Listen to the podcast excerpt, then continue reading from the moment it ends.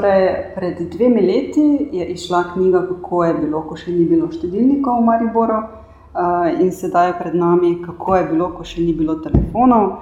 Pa če greva kar na sam začetek, leto 1898, ko je v Mariboru zazvonil prvi telefon. Uh, ja, drži. Uh, najbrž se pravi, gre za leto 1898 ko je Maribor zazvonil, bom rekel, mogoče prvi uh, privatni telefon.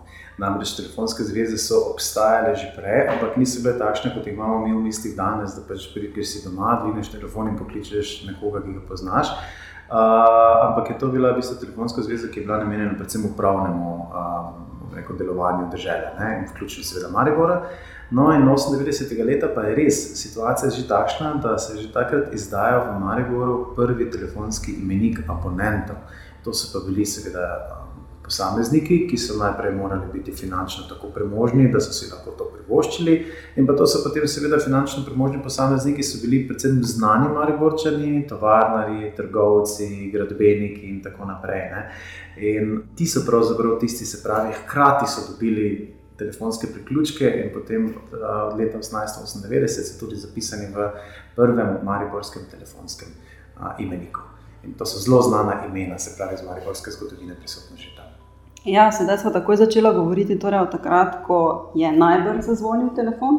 Ampak naslov knjige pa je, kako je bilo, ko še ni bilo telefona. Ja. To je zanimiva zgodba, predvsem za današnjo mladino. Ja, hvala za vprašanje. Namreč um, urednica Emica Tončič mi je nekako zastavila nalogo, da, um, da nekako urišem točno ta čas, se pravi, deloma tudi kako je bilo, ko še ni bilo telefona, če gremo, seveda, čas, ko še telefon niti ni obstajal, ko gremo že v antiko, če bi želeli. Ne? Ampak predvsem se, sem se osredotočil v tem času na konec 19. stoletja, se pravi, kaj pa pomeni tistih deset let pred tem in deset let zatem, ko še telefona ni bilo in telefon je. Ne, kako je v bistvu vplivalo na isto generacijo, istih ljudi, ki so živeli v času, ko ni bilo časa, ko se je vendar telefon v Mariboru pojavil. In uh, to je bilo zagotovo, seveda, je veliko, zelo vplivalo na, rekel, na, dnevne, na dnevne akcije v mestu. Se pravi, poznali smo recimo poklic postreščka, ki je s telefonom začel nekako izginjati, kajti postrešček je bil tisti fant, ki je pač nekje po ulici hodil ali pa trgovinami čakal. Če si hotel ti nekomu kaj sporočiti, da v kubicu nekaj denarja in je letel ne, čez mesto do tiste dotične osebe, kaj povedal in prišel nazaj. Ne, to, kar danes upravljamo z SMS-om, s klicem. Ne, in ti postreški, na primer, kot pač primer, so počasi izginjali prav zaradi telefona. Kaj še je bilo zanimivo v tem obdobju, torej, če se sprehodijo skozi knjigo, torej začenja se z žico. Ja, Maribor je pravzaprav ima eno tako zanimivo mesto. Ne. V marsičem je bil po svoje prvi prvo mesto na slovenskih tleh, ki je dobilo pravi, železnico, ne, takrat kot um, južna železnica, ki je šla od Dunaja do Trsta in to posledično postavi Maribor, seveda na zemljevid. Ne, in ko ima Maribor izjemno dobro urejeno to neko težko prevozno sredstvo, ne, ko lahko za manjši denar odpeljejo in pripeljejo velike reči in to predvsem na varen način. Ne, Um, ja, seveda, s tem tudi Maribor postaja vse bolj mm, zanimivo mesto za zunanje vlagatelje. Ne. Maribor je tudi, kar se tiče elektrike, se pravi, bil pionir. Um, če je Thomas Alva Edison leta 1878 izumil patent, se pravi, žarnico, smo samo um, slaba, oziroma dobro štiri leta potem, 1883. leta, v Mariboru že imeli prvih 36 žarnic, za kar je odgovorna takrat izjemna družina, družina Šepov.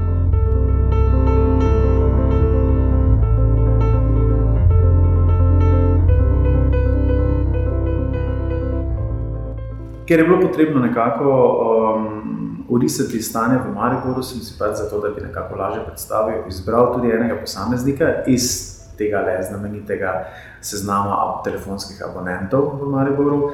In v oči mi je padel gospod Ugrizek, Richard Ugrizek, ki je imel uh, svojo trgovino, takrat so temu rekli manufaktura, kar pomeni trgovina z blago ne, ali z oblačili. In gospod Ogrizek je imel tole znamenito trgovinico, Ogrizkovo manufakturo na današnji Partizanski cesti, takrat se to imenovala Tegetkopštrase. Uh, in je seveda bil eden izmed tistih telefonov. Ne, in to je bil tako prav pomemben trenutek, moment, kader je gospod Ogrizek klical, kajti njegov telefon je bil v, v trgovini in v bistvu vsem na očeh in to v mestu, kjer ni bilo, kjer je veliko ljudi telefona, seveda jasno, nikoli ni niti videlo. In gospod Ogrizek je zato, da bi njegov posel stekel še bolje, uh, da bi prihranil na času in energiji, tudi dal povezati, um, oziroma da mu zmontirati še en telefon in sicer v svojo privatno hišo. Tako da imam povezavo s privatno hišo, kot je živel, to je današnja uh, hiša na uh, Vinarski ulici, današnji center za sluh in govor. In tukaj je pač to, to hišo dal zgraditi in je povezal z um, trgovinico na Tegethof Štrase. In to je bila takšna znamenita povezava, imel celo dva telefonska priključka in leta 1898, mislim, da so bili v mestu samo trije takšni. Telefon torej kot sredstvo za premostitev komunikacijskih vrzeli. Toda kako je ta komunikacija potekala pred njegovim nastankom? Muzejski svetovalec v Mariborskem muzeju narodne osvoboditve in avtor knjige Kako je bilo, ko še ni bilo telefonov, Urož Dokl.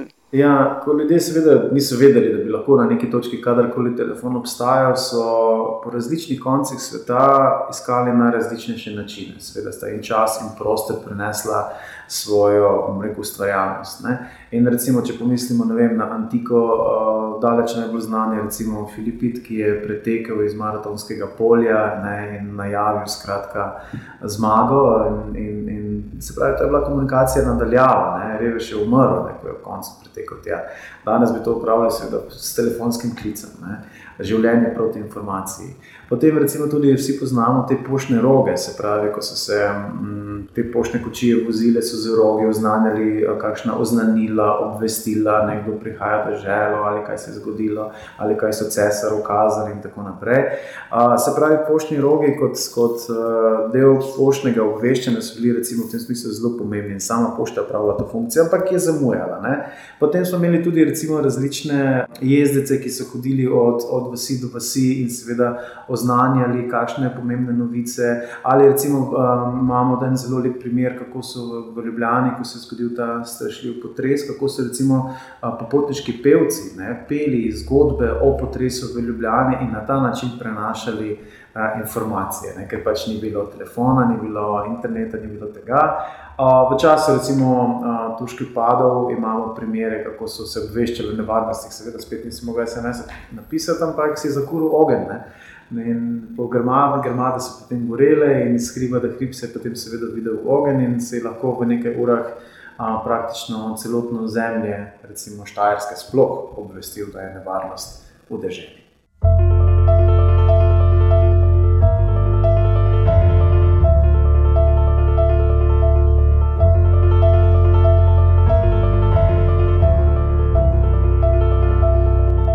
Ko se je v Ljubljani zgodil a, ta strašljiv potres, so recimo a, pevci a, oznanjali, kaj se je zgodilo, kako je bilo. Uh, in so pač tudi obveščali o tej preteči nevarnosti, ne? ampak hkrati pa to prenašalo tudi neke vrste zaslužek. In recimo ena kitica se glasi takole: Ljubljanski grad se tako tresel, kakor da bi ga veter nesel. Ali restanti so upili, pa tudi norci so tulili. Ah, odprite nam, da se umaknemo kam drugam. Ne bomo vam, ne vam, ne vrat odprli, ljudi ste bili po svet in trli.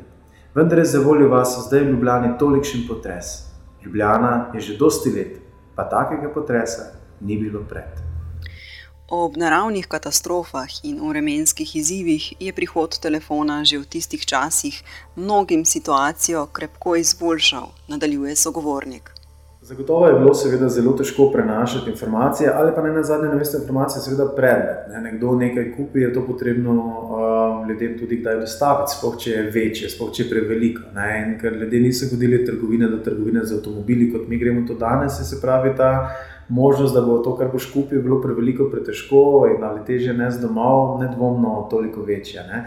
In zato so se pač po mestu znašli. Vemo, recimo v Mariboru so uporabljali tako imenovane cize, ne, takšne enoosni vozički, ki so jih vozili tudi po streščki, na nje naložili kakšne reči, ki jih je recimo kakšna stranka v trgovini kupila in potem se mogo to uh, odpeljati. Uh, če pa je bilo seveda Kaj je bilo pa zunaj slabo vreme, ali pa je državalo, ali pa seveda ceste niso bile asfaltirane kot danes, tudi kanalizacija oziroma otoki niso bili urejeni na način kot so danes, je seveda pa blato zelo hitro prišlo tam čez gležnje. Ne? In je seveda vsaka pot v tem primeru bila silno naporna, težka, po svoje vredno tudi stroškovno zelo draga, ne? če si sprotoma uničil, uničil hlače, čevlje, bil mokri in tako naprej.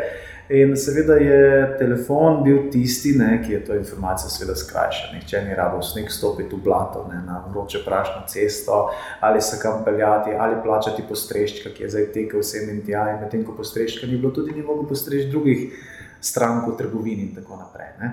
No, in zato je potem telefon res povezal te najimenitnejše meščane po svoje, ki so na ta način seveda mnogo lažje komunicirali in drug drugemu, ne nazadnje, tudi posel verjetno a, pomagali krotiti in pa večati.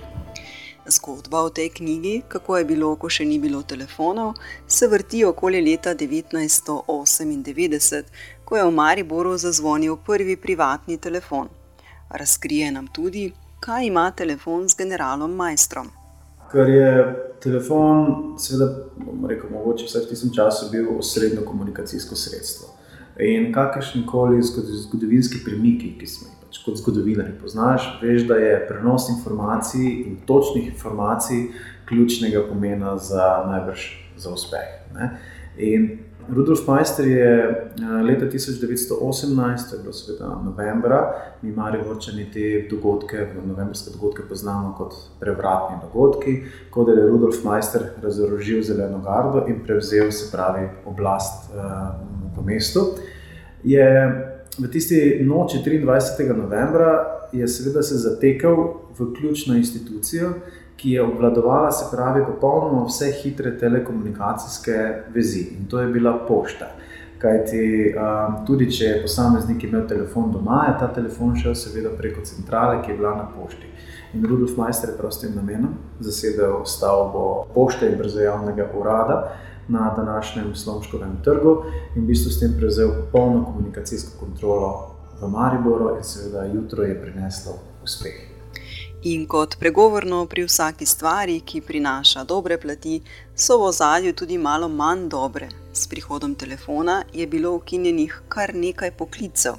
Muzejski svetovalec v Mariborskem muzeju narodne osvoboditve in avtor knjige Kako je bilo, ko še ni bilo telefonov, Urož Dokl.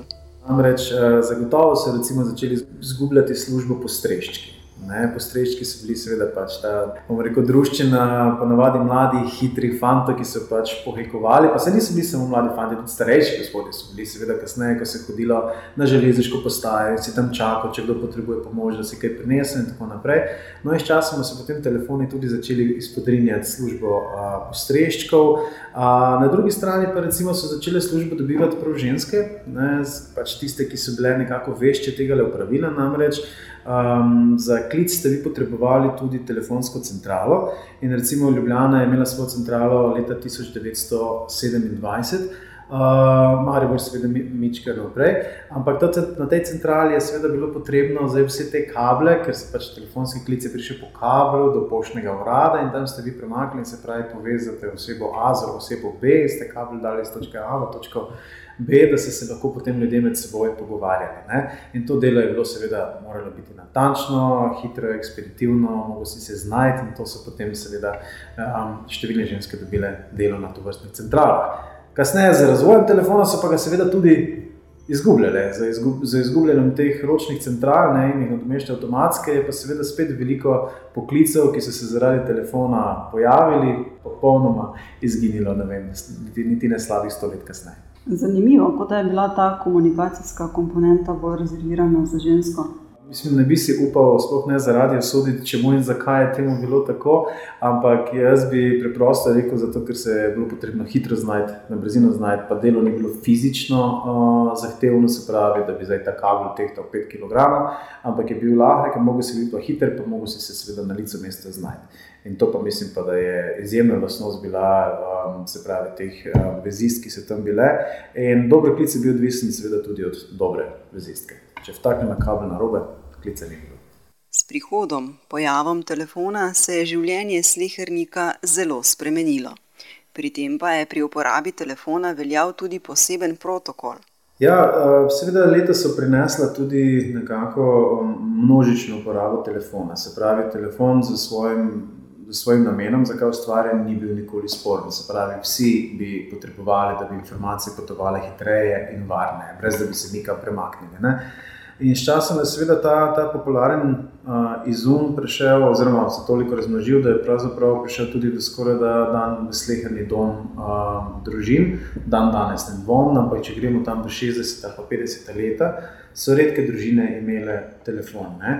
Ampak vendarle, ko je bil, je to bil po svoje neke vrste svovrsten protokol. Ne? Telefon se ni nosil v žepu, ker ni bilo mobilnega telefona. Tako da je navadno bil telefon postavljen bodi si v hodnik ali celo v jedilnico ali pa mogoče dnevno sobo, tako da je v bistvu bil na očeh, vedno prisoten.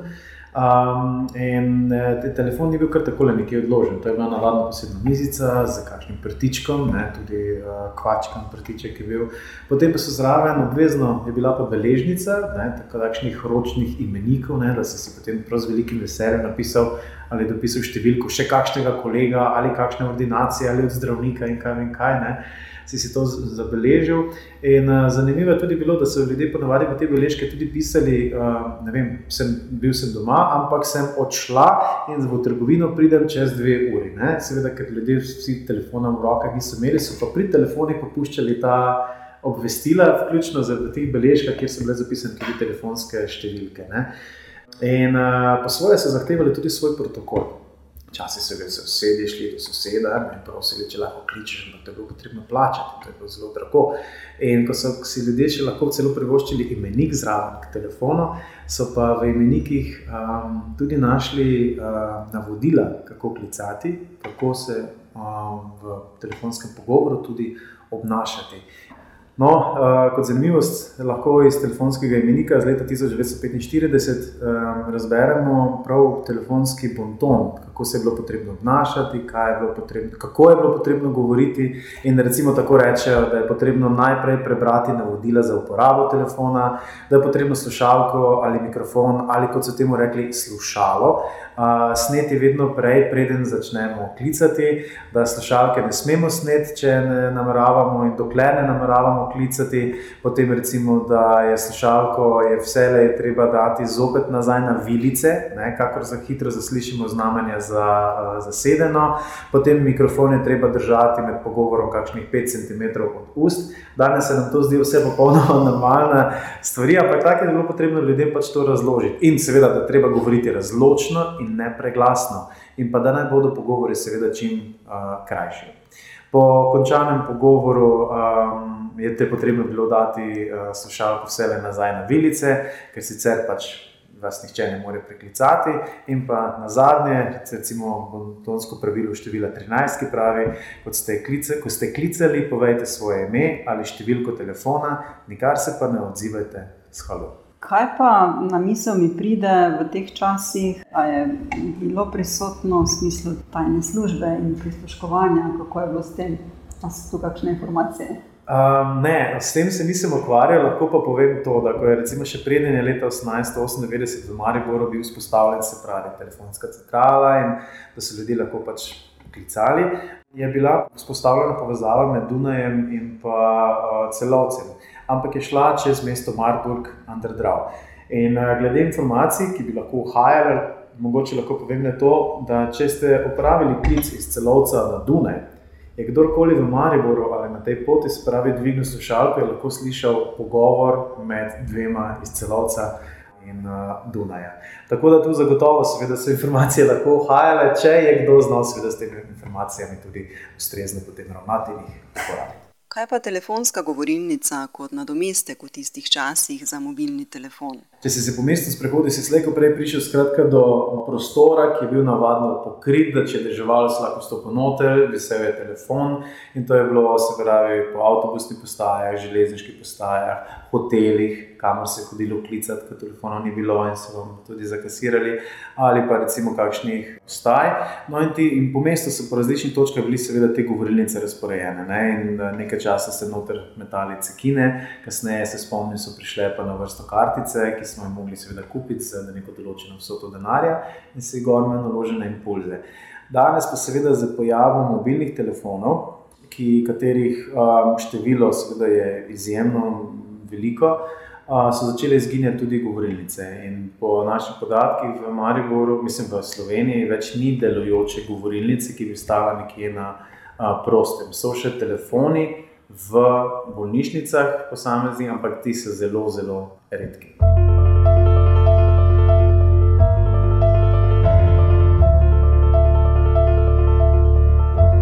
Zelo zanimiv je recimo, tudi podatek, ko smo govorili o tem, kako so pač skozi leta postajali mobilni telefoni vse bolj razširjeni. Ne? Danes je brez mobilnega telefona praktično ne mogoče dan speljati do konca, brez da bi konc dneva imel nek problem, da z nekom nisi komuniciral, kot bi mogel. Ne? Namreč um, zanimivo je to, da ima na svetu, uh, po podatkih Združenih narodov, mobilni telefon več kot 5 milijard ljudi kar mogoče zdaj tako samo po sebi nič ne pove. Pove pa mogoče ta podatek, da pa ima dostop do čistih stranišč na svetu pa nekaj več kot 3 milijarde. Se pravi, telefon, ki ni tako eksistencialno potreben, je bolj dostopen do tistih najosnovnejših stvari, ki jih seveda v življenju potrebujemo. In to je tisto, kar je potrebno vendar ne malo pretehtati, ne, kam gre ta svet, ali smo s tem, ko bi nas najmobilni telefonija zbliževala, ali smo se mogoče skozi to začeli za res šele oddaljevati. Ne, ne vidiš človeka, lahko ga slišiš petkrat, desetkrat, pa vidiš ga pa vendarle ne.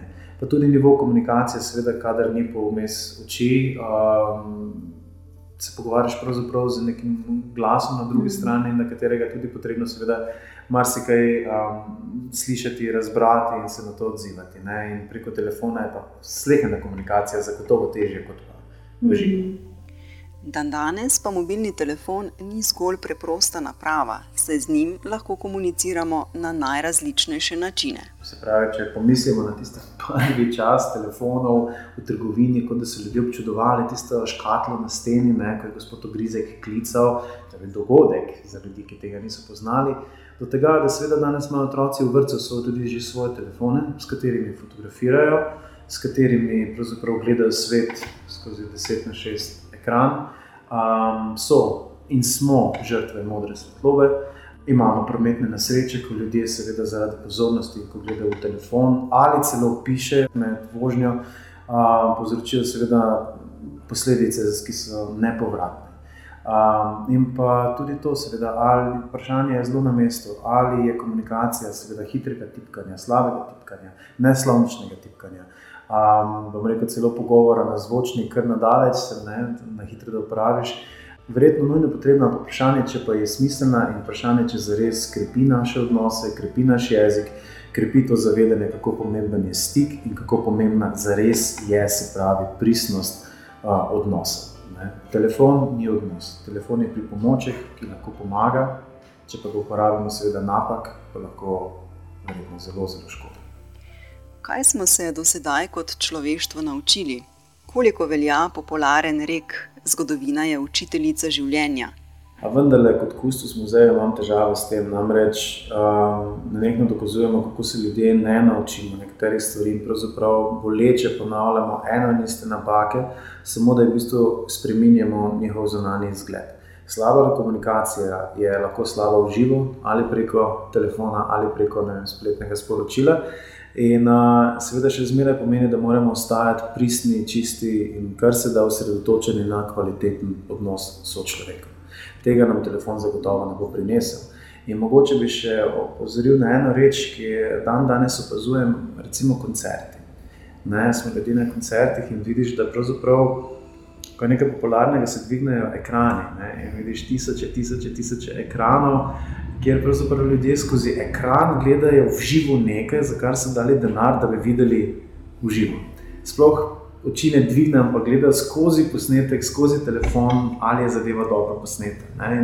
Se pravi, zamenjali smo naš pristen dušen spomin z umetno inteligenco, ki se bo zapomnila na mesto nas. Kot muzealc pa bi to vendarle omenil sledeče. Imamo vire, ki so zapisani, stare tisočletja. Imamo osebna pisma, stara sto let, še danes so tukaj. Me zanima, če bomo čez sto let še lahko brali digitalne kartice, um, CD-je ali se pravi mini prenosne kartice, kajti nenehno se formati spremenjajo in zagotovo vemo, da je digitalni spomin, spomin zelo kratkega roka. Je pristen, po drugi strani pa še nismo našli načina, kako digitalne informacije ohraniti. Analogno je, digitalnih ne. Funkcija današnjega pametnega telefona je tako prerasla osnovni način komunikacije. Bojim se, da danes, se pravi, s temi telefoni smo postali neke vrste vojeri v življenje drug drugih, istočasno pa se bojim, da s tiste preproste aparature, ki bi naj zgolj pomagale, da človek ni šel na cesto ali daleč in v nemogočih razmerah prenašal nek kos informacije, da pravzaprav danes smo na to skoraj da pozabili in predvsem uporabljamo telefone za ustvarjanje lastne samopodobe. In po drugi strani je tudi telefon seveda prostor in naprava, po kateri si deležen kritike. In vprašanje je, koliko ljudi je sposobno v tem smislu vsako kritiko preživeti, da ga ne bi prizadela, da ga ne bi zabolela. In bolj, ko se pomikamo v mlajša leta, bolj prihajamo kot otrokom in ti so še pa posebej ranljivi. Ne? Tako da bi jaz rekel, da je telefon dvorezen meč. Ogromno nam lahko da, lahko pa nam seveda vzame vse, kar nam pomeni največ.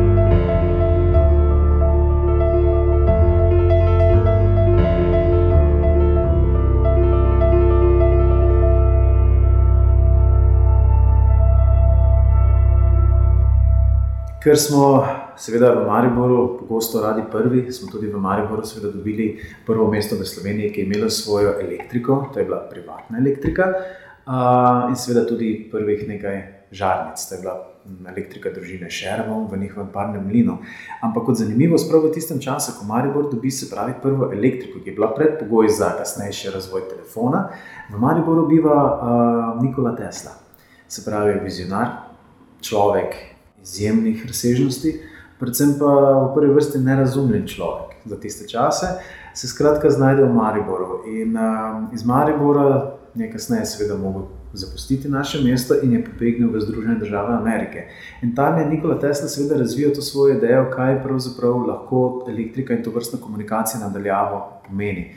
In uh, bil sem pravzaprav navdušen, ko sem prebral eno njegovo izjavo. In sicer je to izjava, ki jo je izrekel leta 1926, oziroma zapisal, je tega leta sledečo izjavo. Za neizogibnim razvojem brezžičnih komunikacij se bo celoten planet spremenil v velike možgane. Z drugimi ljudmi bomo lahko, ne glede na razdalje, med nami govorili kjerkoli, kadarkoli. Telefonija in televizija boste napredovali tako, kot če bi bili čisto blizu, pa vendarle bodo tisoče kilometrov stran. Tehnologija bo obenem postala tako kompaktna, da bo to vrstno telefonsko napravo mogoče nositi v prsnem žepu.